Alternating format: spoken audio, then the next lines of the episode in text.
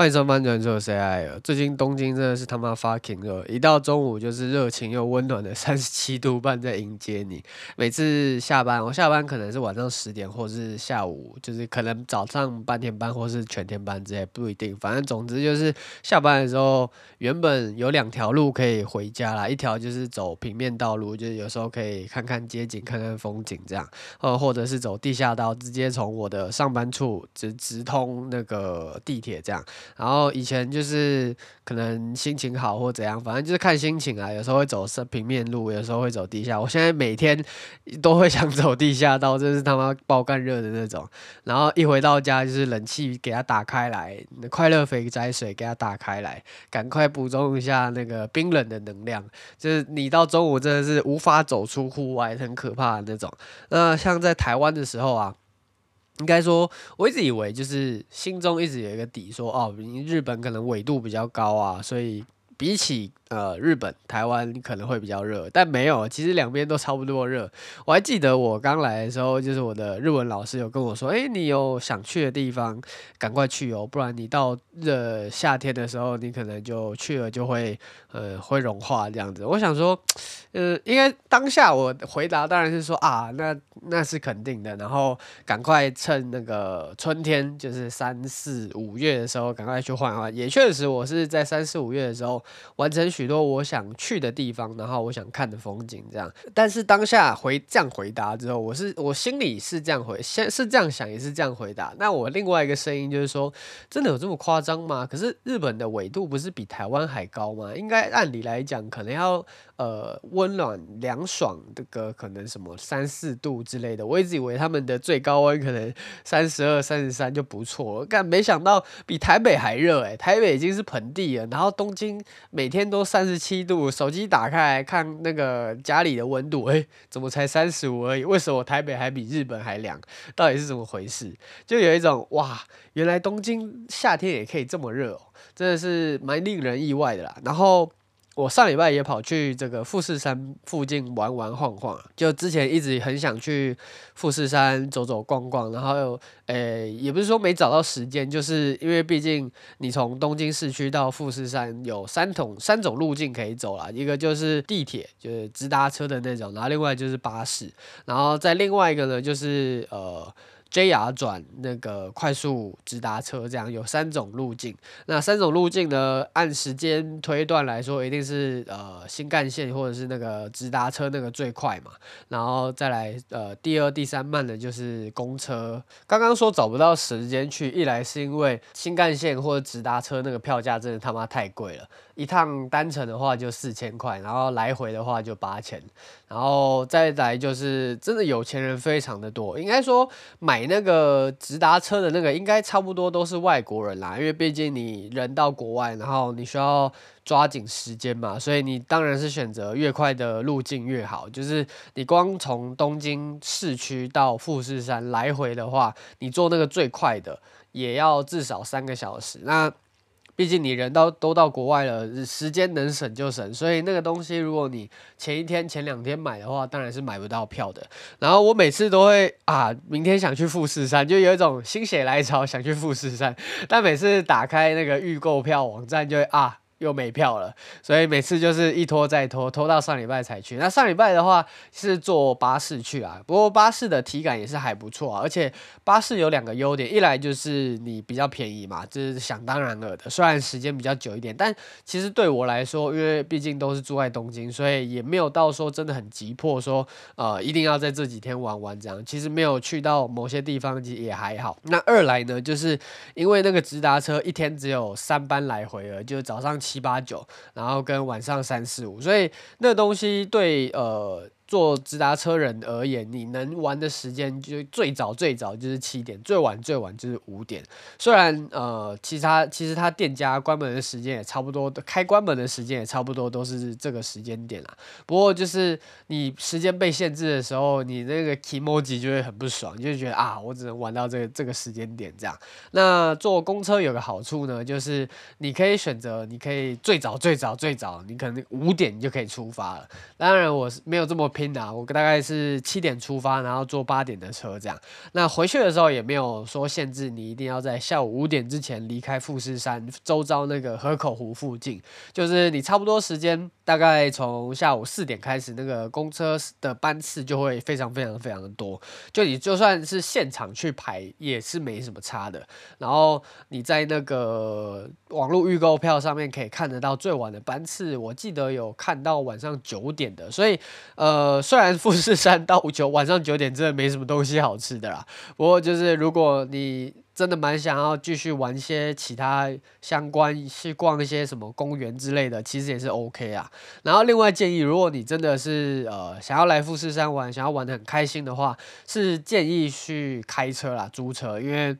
富士山当地附近河口湖周遭那种观光景点的那个公车，真的班次还蛮分散的。就你最短最短十五分钟一班，你最长最长一个小时一班。你只要没有搭到那个一个小时那一班，你就可以在附近多晃一个小时。所以说真的，呃，如果有自驾车的话，还蛮方便的。而且富士山。毕竟是在郊区啊，所以停车什么的都还算蛮方便的。而且当地的那些停车场，大部分我只能说大部分，因为有些有名的停车场还是需要收费的。大部分那种什么公园啊、神社啊、寺庙啊附近的停车场，基本上都是随便让你停，没什么差别啦。所以就是一个好逛好玩的地方，基本上一年四季都可以去啦。就是像我这次去的时候，就是看一大堆的薰衣草花在那边盛开，而且你走到旁。边你就可以闻到薰衣草的味道，真的是超级爆干香的那种。就是你平常会在精油闻到的味道，就是在富士山走在路上，你就可以闻得到那些味道了。那题外话就是富士山富那个有一个温泉娘啊，然后我一看到哇，原来是大七沙之配音的，然后而且还是一个大小姐声线，我直接爱了爱了。虽然回程的时候想要买她的周边，但是呃，我回去的时候已经是七点八点，我是坐蛮晚的那个巴士的，七点八点那时候那个周边车站旁边的那个量贩已经关门了，所以如果有机会再去一次的话，我应该会买大西沙之配音的那个富士山温泉娘的周边啦。差不多是这个富士山之旅的一些小心得、小小东西可以跟大家分享。然后今天的话呢，就是呃七月新番嘛，毕竟已经播出个两三集了，所以趁现在趁热打铁。打铁趁热，就跟来登发大家分享一下这前一两两三集的观赏心得。但在这之前呢，还是有一些新闻想要跟大家分享。第一则新闻是川原丽老师原作的《刀剑神域》番外篇 GGO 第二季动画化预定。那关于这第二季的这个原作呢，就是因为那时候《刀剑神域》同人在出来 SLO 之后，他还有去了一个就 GGO 的这个 FPS 射击游戏的世界里面，然后在里面。就解决了一些事件这样子，那那时候的回馈还不错，所以他就另外开了一个 GGO，就是只由这个游戏为主轴的一个作品。那整个作品的这个主角啊、设定啊什么，就完全跟《刀剑神域》八竿子打不着，就完全是一个呃，虽然有客串，但是你可以把它当做是一个。独立作品来看待啦，然后我一直感觉说，最近近期啊，就是在《刀剑神域》二零一二年出完第一季之后，一直有很多新的《刀剑神域》的东西出现在我那个生命周遭，像这次的 GGO 第二季嘛，然后年初《刀剑神域》还有出了一个电影版，这样就是呃描写第三层还第四层的这个《刀剑神域》在 SAO 世界里面的故事，这样子感觉它每一年出一集，每一层的动画已经可以出到就。他们破关好像是第七十七还是八十七层吧，就是你出了个七十年，每一年出一层就可以写到完结篇了，感觉还不错啊。然后另外就是川原丽老师的其他作品什么时候要动画化？因为动画化很多什么《刀剑神域》啊、GGO 啊、啊加速世界嘞，加速世界摆在那边这么久了，都没人要把它动画化吗？他出完第一季，我觉得还不错看啊，为什么都不出第二季？就疯狂出《刀剑神域》类别的作品，然后今年年。年末的时候还有一个这个什么特别篇，这次的敌人是同人跟雅斯娜，虽然我不是很清楚他剧情内容在演什么，总之就是呃这次的王好像是同人跟瓦雅斯娜来当反派之类的，就呃，川原老师是一个很厉害的这个作家啦，就大家有空的话，他各式各样的作品都可以去欣赏看看，不管是《刀剑神域》也好，然后呃 GGO 也好，然后刀剑呃加速世界也罢这样子。第二则新闻呢，则是由吉卜力动画制作公司新作，那同时也是宫崎骏老师所指导的《你想活出怎样的人生》在近期就是十四号的时候在日本上映。然后因为这部作品这部电影的这个情报在上映之前真的是零，真的是完全。全没有的那种，然后一上映之后就啪一大堆那个情报释出，这样。那他的作品的呃主题曲呢，是由米津玄师所演唱的《地球仪》，另外还请了木村拓哉等等的大咖来配音，而且他的音乐部分是由十九浪来担任，就是完完全全就是一个豪华阵容啦。其他像是这部作品的剧情内容呢，它大概是在讲说战争时期的日本，然后因为火灾而失去母亲的呃主角少年呃。离开了东京，然后回到了母亲故乡，就途中一个疗伤兼呃寻找自我的一个故事啦。那其他的部分我其实自己也不是很清楚。那总之就是，那在近期的话，我应该会去电影院看这部电影。那其他有什么心得或是想法，到时候看完电影可以再跟大家分享。另外一则新闻呢，则是魔法科高校劣等生明年要出续集啊，有空可以去看一下他们的新闻。然后在另外一个我自己觉得还蛮有趣的新闻，则是《漂流武士》的原作漫画在近期出了续集第七卷，然后是八月十号的时候会贩售。那关于它第六卷，就是七跟六之间隔了几年呢？上面查了一下，是五年前的作品。就它第六卷是五年前，在是二零一八年的时候出的，然后第七卷隔了五年才出第七卷这样子。然后这部作品呢，在二零一六年的时候有动画化，那时候动画。超级无敌 fucking 他妈的好看，真的是好超级好看。我自己的这个动画记事本里面，我给到它的评分是九点零，非常非常之高。那关于他这部作品的剧情大纲呢，大概是在讲说，其中有个异世界，他会召唤各式各样的有名的人物来到这个地方，有点像 Fate。然后他被召唤过去的，可能有像什么，嗯。织田信长啊，然后汉尼拔啊，然后真女圣德啊，就是各式各样你可能在历史中呃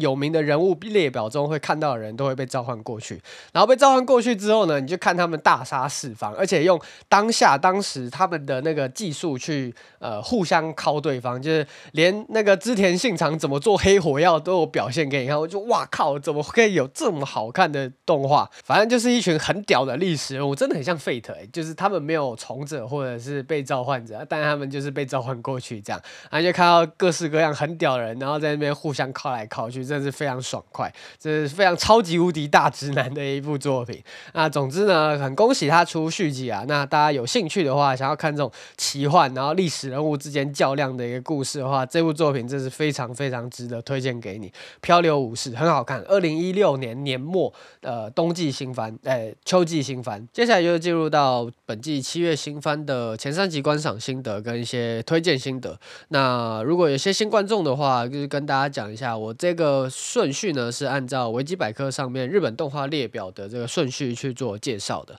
那因为它的顺序也是时间轴顺序啊，就是最早时间排在最前面，所以其实也算是另类的一种这个排序，说可能比较播出比较多集的动画会摆在最前面。首先第一部动画《酷与宫村 Horimiya》，它是由原作漫画家 Hero 在二零零七年的时候自己的网站上面连载的日本漫画，然后动画制作公司第二季呢，一样是由 CloverWorks 所担任的。这次第二季的剧情内容跟作画表现呢，一样是维持的第一季的高水准、高表现呐、啊。就是不管是剧情节奏的掌握啊，还是人物之间的一些呃互动之类的，就是一样跟第一季看的时候一样的舒适啊。那因为毕竟都是来到第二季了，我想应该大部分都呃有看过，看完第一季。了，所以第二季的话，一样可以安心使用啊，非常有趣，非常好看。接下来下一部作品，莱莎的炼金工坊：长按王女与秘密的藏身处。这部作品原作是游戏嘛，然后动画制作公司则是由 Leiden Film 所制作。啊，Leiden Film 最近好像蛮常念到他们家公司的，就是勇者死了跟这个放学后失眠的你都是他们家制作公司所制作的，就非常优秀、非常棒的一家制作公司啊。那关于莱莎炼金工坊这一部作品呢，除了它第一集是一个小时的特别加长篇，跟满满的。的大腿绝对灵异的这个视线，让自己一度怀疑自己是一个大腿控，跟他的这个炼金制作方流程跟方式是跟游戏一模一样，导致我看得非常出戏。他直接把烧管直接丢到这个大锅炉里面搅一搅之后，就跑出一个新的药方。之外呢，都没什么大问题啊。就是以前像瑞灵刚出来的时候，然后那时候一个小时特别加强篇，就是在瑞灵之前完全没有任何一部作品，任何一部部动画看了这么久，完全没有任何一部作品会有一个小时加强片。它一个小时加强片真的是卷到不能再卷。日本动画一个小时加强片，这是从瑞灵开始，真的是恶习中的恶习。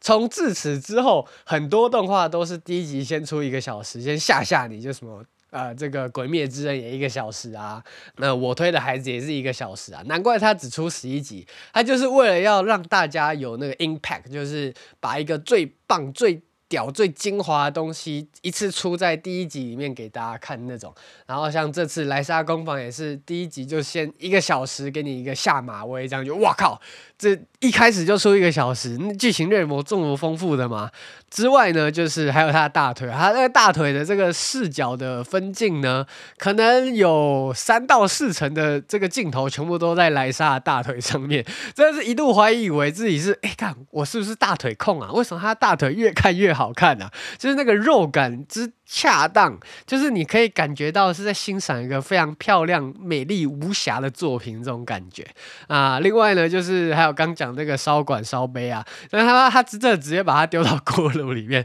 搅一搅之后，就跑出原本是透明无色的烧管，丢进去搅一搅，那烧管的瓶子都没打开哦，出来就变色。哇靠，怎么这么屌？这是跟。我就算没玩过原作游戏，我也知道他原作游戏大概是这样搞，真是觉得还蛮有趣的啦。那除此之外呢，就是看他们呃莱莎一群人在这个奇幻的世界里面冒险，跟解除一些。就像他副标题里面所说的嘛，就是长安王女秘密的藏身处这件事情，就是在解他们的主线这件事，还蛮有趣的。就是奇幻冒险类的作品，呃，不管是游戏的这个回响也好，我觉得动画上面他们做的是相当可圈可点的。那不管是原作党也好，或者是刚新新进入的，跟我一样就是纯纯的动画党也好，都是值得去欣赏，然后值得一看的一部作品。下一部作品，公司的小小前辈，但是拥有大大的长辈啊！这后面我自己乱加的，它是由斋创这位创作者在所创作的日本漫画啊。动画制作公司呢，则是由 P 九所担任 Project Number Nine。P 九真的是黑的臭的声名远播啊！自从之前的这个继母拖油瓶也好，然后隔壁废柴天使也好，就是各种 PowerPoint 作画，各种崩，各种烂之后呢，我自己是不太期待这部作品能有什么特别好的表现呐。那至于这个小小前辈原作的画风呢，我自己个人个人是还蛮喜欢的啦。动画这边的画风是还好，没有到特别有兴趣。不过呢，毕竟呢，它的主轴是在讲。这个平凡无奇的日本公司里面有着平凡无奇的男主角，以及平凡无奇的女主角跟不平凡的长辈。那如果你刚刚这个莱莎炼金工坊的大腿看不够的话，然后长辈控的部分呢，这边公司小小前辈可以满足你的心愿。不过呢，因为是 P 九所担任的动画制作，所以大家就自己斟酌观看啦。下一部作品其实我乃最强，它是由作家陈守彩所创作的轻小说系列作品，然后动画制作公司。是呢，则是由 Stable Entertainment 一家我没听过的制作公司所制作的动画。那这部作品呢，就是一个实打实、妥妥的异世界转生类别册子类型作品，而且呃柔软程度呢，应该算是 Soft 等级，就没有到 Extra，也没有到 Ultra，就是普普通通的 Normal Soft。那关于呃另外一个呃可看点呢，应该是呃我们男主角的妹妹。刮胡没有血缘关系的声优是总崎敦美小姐所担任的。那如果是喜欢习惯呃《Spy Family》里面呃阿尼亚配音的这个声线的话，呃这部作品的这个妹妹这个角色一样能满足你的欲望跟这个需求。所以如果对总崎敦美小姐幼女声线有兴趣呢，这部作品很适合推荐给你。那其他像是什么异世界龙傲天类型作品，你也特别有兴趣呢，这部作品也很适合你。下部作品《Fate Strange Fake》 只是名字那么难念，它是由成田良吾这位作家所著作的，然后以 Type Moon 为原型，《，Face Day Night》这部作品为原型的外传小说。那有趣的是，成田良吾这位作者呢，在之前的那个尸体如山的死亡游戏，他其实是原作小说家这样子。那总之呢，这一部《Face Strange Fake》呢是只有一集而已，然后它的舞台呢是坐落在美国某小镇，叫做雪原镇 （Snowfield） 这个小镇，然后他们啊。打算召集各式各样来路的这个魔法师，然后在这边造一个假的 fake 的圣杯。然后毕竟圣杯是一个 Gunbogi 嘛，愿望机，所以大家都想要有可以实现愿望的这个机器这样子。那 Fate 这个系列作品呢，其实它出了很多作品啊，像什么 Fate Stay Night、Fate Zero、UBW，然后还有这个 Fate AA 之类的，就各式各样嘛，还有 FGO 的游戏之类的。那最主要最好看的呢，我我自己个人觉得就是非 Zero 跟 Fate Stay Night，还有非 UBW 这这几部最主要最主流呃可看的这个作品啊，甚至还有魏公家的饭这种